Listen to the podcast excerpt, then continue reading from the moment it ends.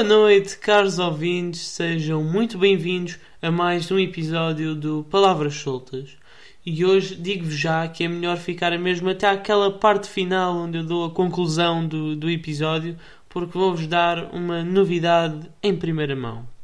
Mas antes dessa novidade, vamos ter ainda uma grande entrevista e aproveito também para vos apresentar já o meu convidado de hoje, que começou, uh, que é jornalista, adianto-vos já isso, uh, começou uh, na SIC, depois, quer dizer, antes disso ainda explorou uh, as rádios, bateu à porta de várias rádios, teve também no, num jornal local em Leiria e depois sim de completar o curso chegou uh, a, part a, participar, não, a trabalhar na SIC, na secção de Economia e também de Política, uh, assumiu alguns cargos também na parte da, da informação uh, da SIC, da equipa, e depois tornou-se subdiretor da, da rádio da TSF, Rádio Notícias, e agora, mais recentemente, veio para a TVI, onde é uh, diretor de informação da TVI, que lançou um novo estúdio mais moderno e vamos falar sobre todas essas coisas com o convidado de hoje, o Anselmo Crespo. Natural de Leiria e entra no mundo do jornalismo escrevendo para o semanário regional uh, Notícias de Leiria. Ainda tem ideia de quais eram os seus sonhos e o caminho que queria seguir nessa altura? Eh, tenho. Eh, eu basicamente decidi que queria ser jornalista eh, ali por altura do nono ano, quando uma pessoa tem que começar a decidir qual é a área que, que vai seguir quando passa para o décimo ano. Ehm, eu sempre gostei muito de comunicar, sempre gostei muito, sempre fui muito curioso ehm, e, portanto, achei que o jornalismo, para além de ter essas duas componentes, tinha uma outra que me agradava bastante, que era sentir que eh, eu não, não estava à procura de um trabalho, eh, não estava à procura de uma profissão, eu estava à procura de fazer alguma coisa que me desse prazer, que eu acordasse todos os dias de manhã com vontade de ir trabalhar. Ehm, e, portanto, o jornalismo completava-me, na, altura eu achava que o jornalismo completava esses itens todos. Ehm, e, portanto, comecei a tentar fazer algum caminho a esse nível, comecei a tentar, sobretudo, ter experiências no verão, nas férias do verão, indo para, batendo à porta de rádios regionais, eh, eh, fazendo uma espécie de estágio eh, não remunerado, em que basicamente no primeiro ano estive um verão inteiro numa rádio só a ver trabalhar e a desmagnetizar cartuchos, que é um conceito que só mesmo os mais antigos é que ainda se lembram. No, no, ano seguinte fui bater à porta de outra rádio e fiquei lá também o verão inteiro a escrever notícias, eh, não, não dava voz naturalmente, mas escrevia notícias para os outros lerem. E depois no, no, eh, no terceiro ano, ou seja, já no meu décimo segundo ano, surgiu um projeto de, de, de Notícias de Leiria, eh, que era um semanário com uma equipa nova e com, ali com alguns jornalistas muito experientes que já tinham passado por órgãos nacionais e eu vi um anúncio em que eles procuravam correspondentes eh, nas várias eh, freguesias da, da, região de Leiria e nos vários conselhos do distrito de Leiria. Ora, eu sou de uma freguesia muito pequenina e que se chama Arrabal e eu fui lá disse, olha, eu gostava de ser correspondente, eles perguntaram, acharam, sei lá, que eu vinha da Marinha Grande ou que vinha assim de um, um conselho maior, tu e tu és de onde? Eu disse, pá, eu sou do Arrabal. e eles uh, acharam aquilo meio estranho, ao mesmo tempo acharam graça e disseram também, então uh, manda lá um primeiro texto para ver como é que tu escreves e tal. Eu mandei. Eles publicaram uh, o meu primeiro texto praticamente sem editarem nada, no sentido em que não alteraram nada. É. E eu achei que era, estava espetacular. Eu achei, se calhar eu sou mesmo muito bom nisto. Não, eles explicaram-me depois que tinham eh, publicado o meu texto sem alterar eh, quase nada, para que eu um dia pudesse olhar para aquele texto e perceber a minha evolução. Eh, e na verdade, eu hoje em dia, quando olho para aquele texto, percebo que aquilo não estava bom, nem de longe nem de perto. Ehm, e pronto, e fui, fui, fui arranjando histórias, apesar do Arrabal ser uma freguesia muito pequenina, eu todas as semanas escrevia para o Notícias de Leiria, como correspondente ao Arrabal, tenho aliás um cartão de identificação que comprova isso mesmo. Ehm, e no verão comecei a ir para lá trabalhar e a fazer coisas já não apenas da freguesia onde eu morava, mas de, de, coisas mais importantes. Entretanto, entrei para a faculdade e mantive sempre essa ligação à Notícias Leiria, mesmo durante toda a minha faculdade. Eu vinha à Leiria basicamente todos os fins de semana para vir trabalhar, e olha que ainda eram pelo menos 5 horas de viagem de autocarro. Um, e pronto, e até ao fim do curso mantive sempre essa ligação ao, ao Notícias Leiria e, e, foi, na verdade, uma, uma grande escola de jornalismo uh, e foi um passo, foi uma fase muito importante da minha vida porque ela uh, facilitou-me muito uh, depois a minha entrada no mundo da televisão e o meu estágio na SIC. Então quer dizer que o Notícias de Leiria acabou, por certa forma, por ser um laboratório para experimentar aquilo que estava a aprender na faculdade? Foi um laboratório a vários níveis. Foi um laboratório de jornalismo. Um, Aprende-se coisas na, numa redação que não se aprende numa faculdade, isso é, isso é óbvio. Não estou a desvalorizar o papel dos cursos superiores ou das faculdades. Estou a dizer é que há coisas que se aprendem numa redação que não se aprende uh, numa sala de aula. Um, foi uma escola também ao nível de, de um determinado uh, estilo uh, com o qual eu hoje em dia me identifico muito na forma de fazer jornalismo, porque eu tinha uma direção, eh, um diretor e um diretor adjunto ehm, muito experientes, mas muito irreverentes na forma como encaram a profissão.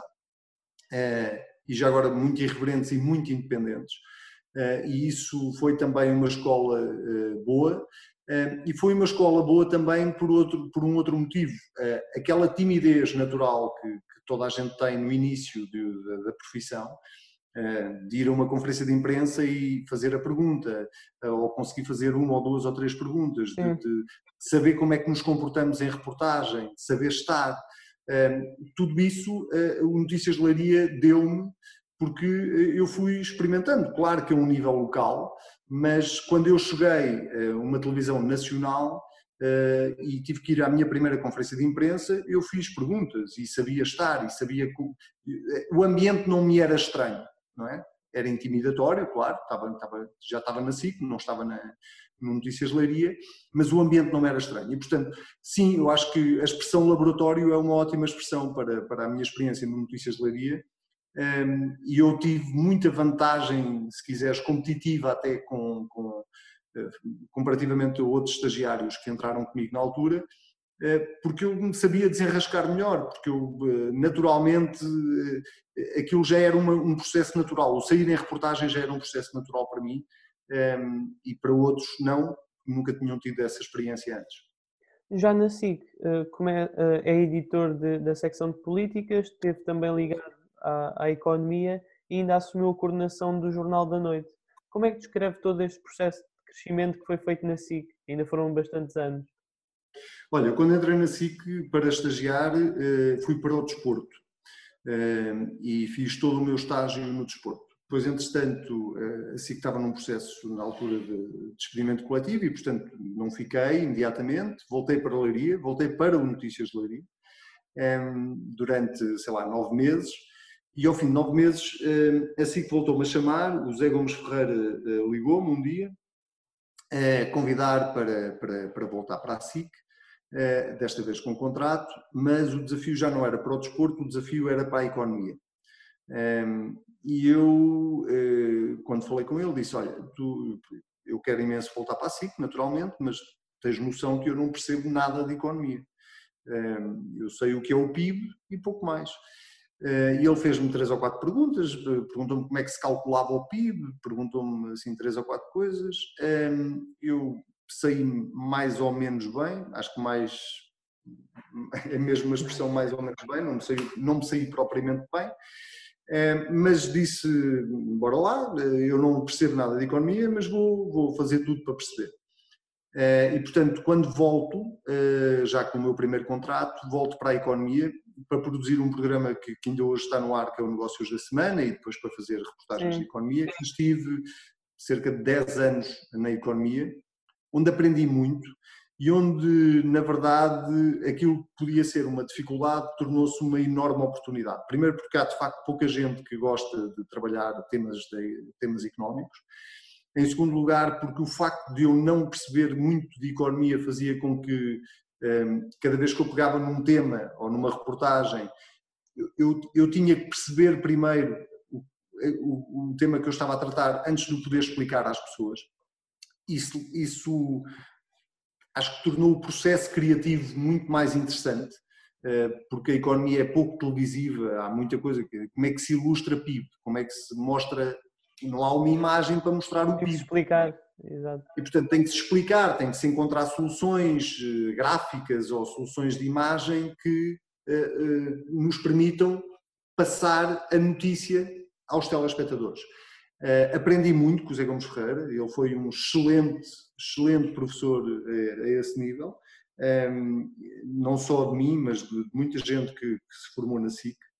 E uh, durante esse percurso na economia, depois, entretanto, veio a crise de 2008 uh, eh, e, portanto, a economia ganhou uma relevância enorme na, nos, nos, jornais, das, das, televisões e na imprensa Passou em geral. Passou a ser o centro.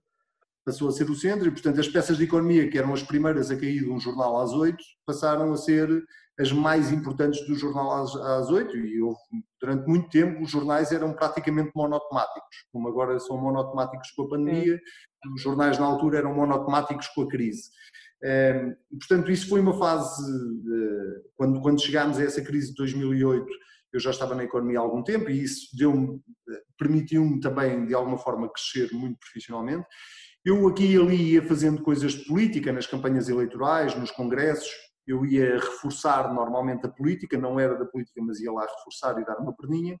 Eh, e a determinada altura, eh, o meu diretor da altura desafiou-me para primeiro ser coordenador do Jornal das Oito, ehm, e eu aceitei, foi uma experiência ótima, aprende-se mesmo muito, apesar de estar no back-office, aprende-se bastante, um, e depois surgiu a oportunidade a seguir de ser editor de política e eu aceitei também, aliás, em acumulação de funções com coordenação do Jornal das Oito, e foi esse o percurso que eu fiz até ao último dia que estive na SIC. É curioso porque eu estive aqui a ver e enquanto já estava há alguns anos integrado na SIC, em 2011 acaba por tirar o curso de o mestrado em Ciências da Comunicação. Nessa altura senti que ainda faltava ali limar umas arestas.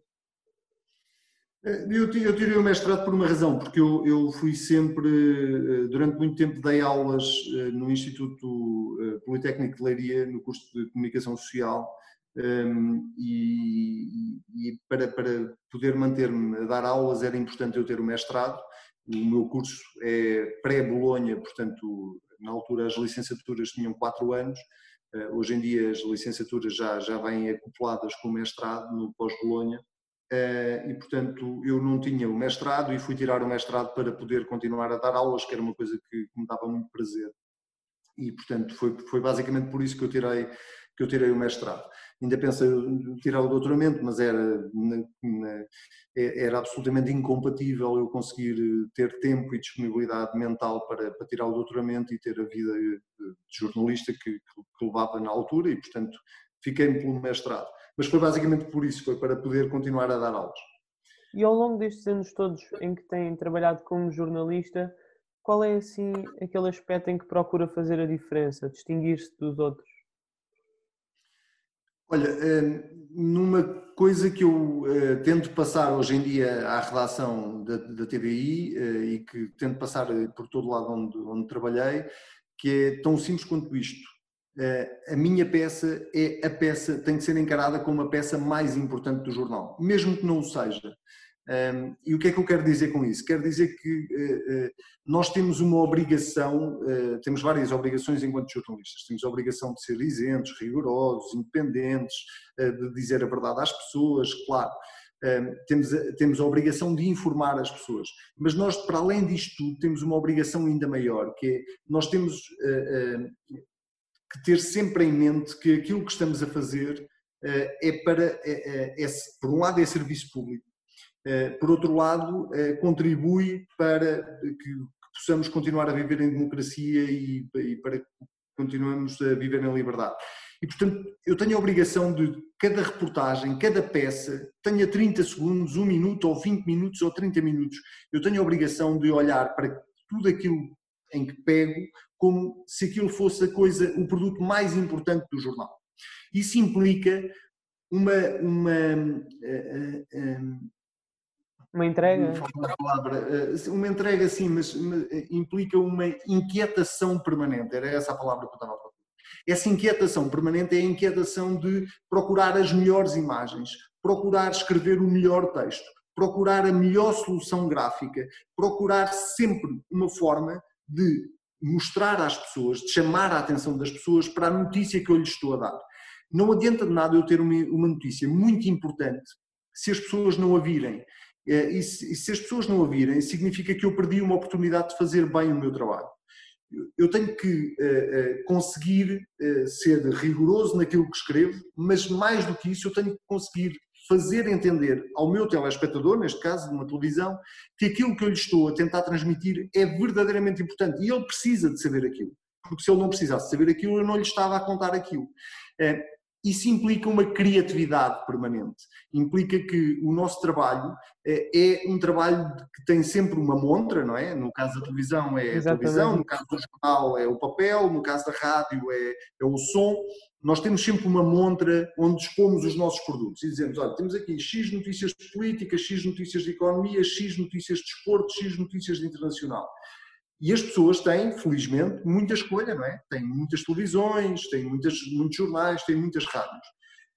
O, a inquietação que eu acho que um jornalista deve ter é essa, é de permanentemente se desafiar a si próprio para conseguir levar às pessoas as notícias que são importantes, eh, mas conseguir, eh, eh, conseguir passar essas notícias de forma mais clara que os outros de forma mais criativa que os outros, de forma mais completa que os outros. Uh, e, e, isso é um desafio permanente, uh, porque é um trabalho que está todos os dias a recomeçar. Uh, nós podemos ir todos ao António Costa, à conferência de imprensa do António Costa. Todos têm a mesma gravação, todos têm o mesmo produto. O que é que nos vai distinguir? O que nos vai distinguir é a forma como nós apresentamos esse produto às pessoas é, é aquilo que nós colocamos nele do nosso empenho. E, portanto, essa é para mim a, a, a chave mais importante, de, de, de, uma das chaves mais importantes deste trabalho. E voltando aqui um pouco ao seu percurso, 14 anos depois de, de ter estado na SIC, vai para a TSF, onde, onde acaba por assumir o cargo de subdiretor. Acabou, teve que fazer aí um luto, porque afinal de contas foram 14 anos onde teve numa casa envolvido num projeto. Um, foi difícil, não te, vou, não, não te vou esconder, foi difícil. Assim que uh, foi uh, onde eu comecei à séria, comecei em Laria, mas depois profissionalmente, Sim. digamos assim, foi onde eu comecei. Um, e portanto não é fácil, é um bocadinho como deixar a casa dos pais, não é? Quando uma pessoa vai para fora um, e, e, deixa lá amigos e deixa lá, de, de alguma maneira, deixa a família para trás. Um, e ainda para mais assim que tem uma, uma escola e uma, uma cultura muito própria uh, que se entranha nas pessoas e que, que é boa, de, de, de, é uma experiência ótima. Portanto, foi difícil a decisão de, sair, um, mas, mas, pronto, mas a vida continua e, e sobretudo, uh, há, um, há, uma, há momentos na vida em que nós temos, temos que distinguir a emoção da razão. E, portanto, eu senti que precisava de crescer mais profissionalmente, senti que precisava de ter outras experiências, que precisava de trabalhar noutras empresas e de perceber um bocadinho, de ganhar mundo, se quiseres. O problema de nós trabalharmos muitos anos na mesma empresa não tem mal nenhum, e não, não é uma crítica a quem fica 30 anos na mesma empresa. Uma das desvantagens é nós ficamos, é, ficamos dentro de uma bolha. É como uma bolha, só exatamente. Aquilo. Nós não conhecemos mais nada, nós não sabemos como é que é fora daquela bolha. Uh, e eu quis me desafiar uh, e, portanto, fui, fui convidado para ir para a TSF e integrar a direção da TSF. Uh, eu tinha tido uma, aquelas curtas experiências na rádio que, que, te relatei no início e, portanto, para mim aquilo era quase, não era começar do zero, mas em parte também era começar do zero, porque a rádio tem uma dinâmica diferente, tem um ritmo diferente, a lógica de funcionamento é completamente diferente e, portanto, eu quis me desafiar e achei que estava na altura, ao fim de 14 anos, de dar, dar esse passo. Eh, não me arrependo nada, eh, não tenho, não sei nada triste nem chateado com a SIC, pelo contrário, sempre fui muito bem tratado na SIC, ainda hoje tenho lá grandes amigos, mas, eh, mas foi uma decisão em que eu tive basicamente que separar o emocional do racional. Emocionalmente custou muito, racionalmente eu achei que devia dar aquele passo. E já que falou desta questão do emocional e do racional, à medida que vai ocupando uh, cargos cada vez mais elevados, como nesse caso o subdiretor da TSF e agora o diretor de informação da TVI, há uma necessidade, se calhar, por ser de cargos mais altos, esconder algumas fragilidades perante os outros, ou dessa forma? É, eu, eu, percebo, eu percebo a tua pergunta. Eh, eu não, eu não quero mesmo ser hipócrita ou estar a mentir na, na resposta. Eu admito que em alguns momentos, sim, eh, um diretor ou quem ocupa um cargo de direção tem que guardar para si eh, sentimentos, eh, reações a quente, quer dizer, nós não podemos, eu costumo dizer a título de brincadeira à, restante, à minha restante direção que nós agora deixámos de ser índios, não é? Nós agora passamos uh, aquela conversa do se eu mandasse fazia desta maneira, se eu mandasse fazia daquela maneira, acabou, porque agora nós mandamos, mas isso vem, esse, esse poder vem com uma responsabilidade gigante. Um, nós, quando somos jornalistas, achamos que todos os males do mundo estão no nosso editor. Depois, quando somos editores, achamos que todos os males do mundo estão na direção. E depois, quando estamos na direção, achamos que todos os males do mundo estão na administração. E por aí fora, quer dizer, eu imagino que um administrador, um CEO ou um chairman, não, é? não tem ninguém a quem, em quem depositar todos os males do mundo. Um, na verdade, o poder que advém de um cargo de direção traz uma enorme responsabilidade. E essa enorme responsabilidade às vezes passa por fazer isso que tu dizias, que é, sim, às vezes aquilo que nós estamos a sentir não é o mais relevante e nós temos que tomar decisões uh, difíceis, mas em que temos que precisamente pôr a, a, emoção de lado e ser racionais na forma como vamos tomar uma decisão. Dito isto, eu procuro, eh, não sei se consigo sempre, mas eu procuro ser o mais genuíno e o mais transparente possível com as minhas equipas e com as pessoas com quem trabalho. Para o bem e para o mal. Quando estou feliz, eu estou feliz e ando aos beijos e aos abraços. Agora não posso, mas uhum. Eh, antes andava aos beijos e aos, aos abraços a toda a gente. Quando, quando estou irritado, eu, eu, eu passo essa irritação para as equipas, porque eu acho que é importante elas perceberem que alguma coisa correu mal e que eh, quando uma coisa corre mal nós não podemos deixar que, que aquilo passe como uma coisa normal. Despercebida. É, despercebida. Portanto, eu, eu, procuro ser o mais genuíno possível na, na, forma como lido com pessoas. Uma das coisas que mais me uh, interessa nos cargos de desfia é lidar com pessoas. Eu, eu acho mesmo, eu aprendo muito a lidar com pessoas as mais fáceis, as mais difíceis, as mais simpáticas, as mais antipáticas. Há pessoas para todos os gostos e cada pessoa é uma pessoa e aprende-se muito a lidar com pessoas, mesmo que às vezes possa ser exasperante uh, querermos que alguém faça uma determinada coisa de uma determinada forma e a pessoa não faz ou não entende ou não, ou não concorda e nós temos que perder, perder tempo no bom sentido, perder tempo a tentar convencer a pessoa e a, bater, e a debater e a, e a, trocar argumentos. Portanto, esse é o lado mais fascinante para mim num, num cargo de, e, e é o lado de fazer coisas, não é? É o lado de tentar construir alguma coisa e depois ver o resultado daquilo que nós tentamos construir. É, é, o lado do desafio permanente. Todos os dias estão há, todos os dias há problemas novos para resolver e, portanto, se há coisa que não falta nestas funções é sempre animação. Isso não há não há momentos mortos. Há sempre coisas a acontecer um, mas é, para voltar à tua pergunta, se, se às vezes é preciso esconder, uh, sim, uh, no sentido em que as pessoas não têm que, se, se alguém diz alguma coisa que me magoa, uh, e isso é humano, eu não, aquilo não é uma conversa pessoal. Eu tenho que saber distinguir o que é uma conversa pessoal do que é uma conversa profissional. E eu não posso levar a peito eh, uma coisa que é, na verdade, estamos a falar de trabalho, não, não estamos a falar do, do, meu melhor amigo, ou da minha irmã, ou do meu pai, ou da minha mãe.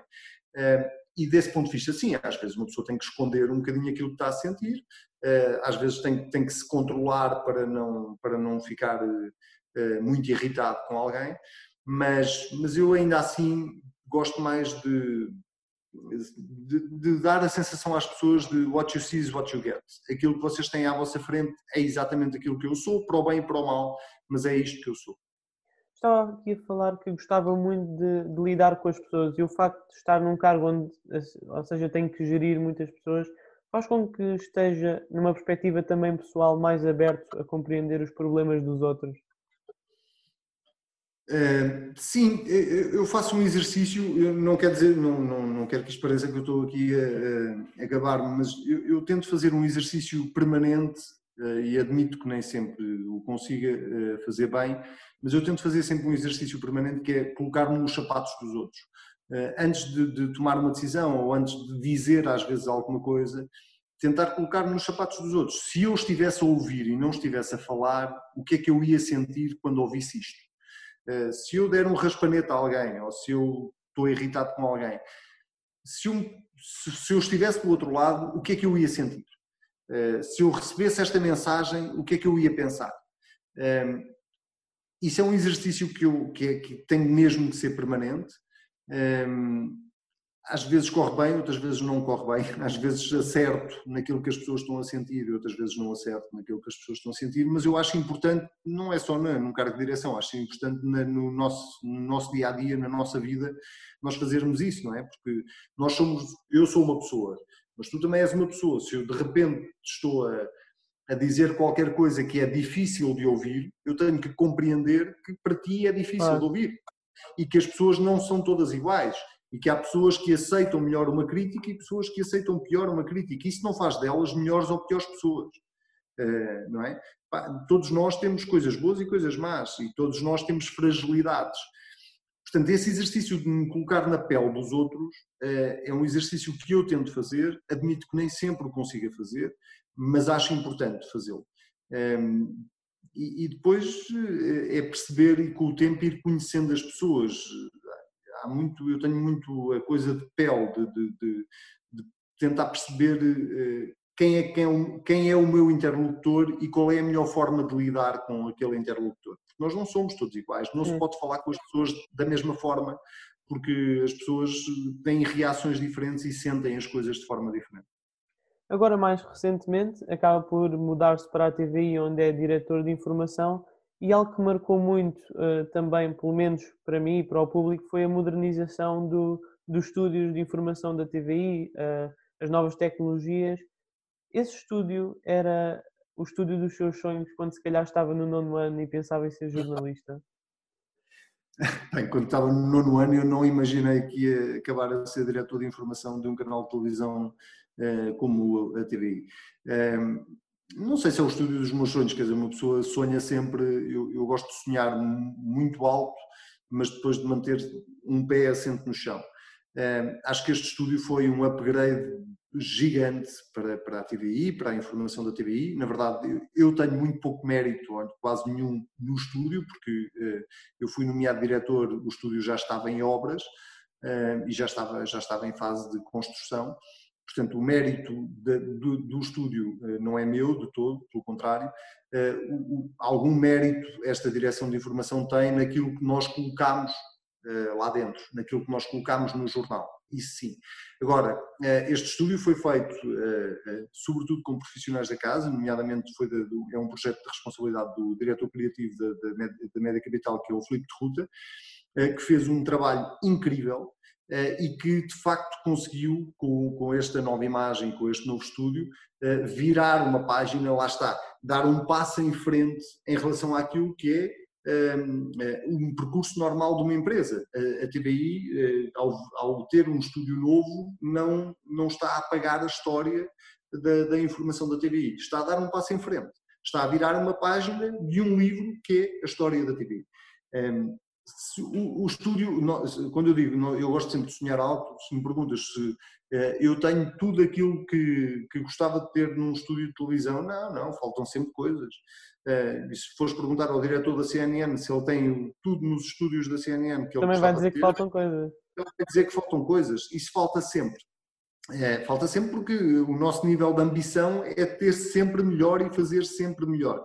Agora, também há uma coisa que eu te posso dizer: o estúdio é uma componente muito importante de, de, de, em televisão, mas não é tudo.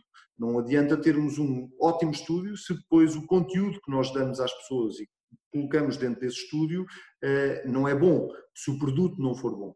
Eh, o estúdio, lá está, o estúdio é a montra. Eh, é a montra e é uma forma de. É a montra e os manequins. Depois tu tens que vestir os manequins. E se a roupa não for boa, ninguém a vai comprar. Aqui é um bocadinho a mesma coisa. Se a informação que tu dás não é boa, não é bem feita, não é credível, ninguém, ninguém, as pessoas vêm cá espreitar a montra, vêm cá a primeira vez, não gostam e já não voltam uma segunda vez. E é engraçado que também quando via a apresentação da a sua apresentação da nova direção da TVI, em que falava que ia haver um novo programa de fact-check e, portanto, eu uhum. fiz aqui um, um, pequeno jogo para nós, com quatro perguntas, em que eu tenho aqui quatro títulos de notícias. Uns são inventados pela produção, que por acaso sou eu, e outros uhum. são do site da TVI. E é, o objetivo é ver se são verdadeiros ou falsos.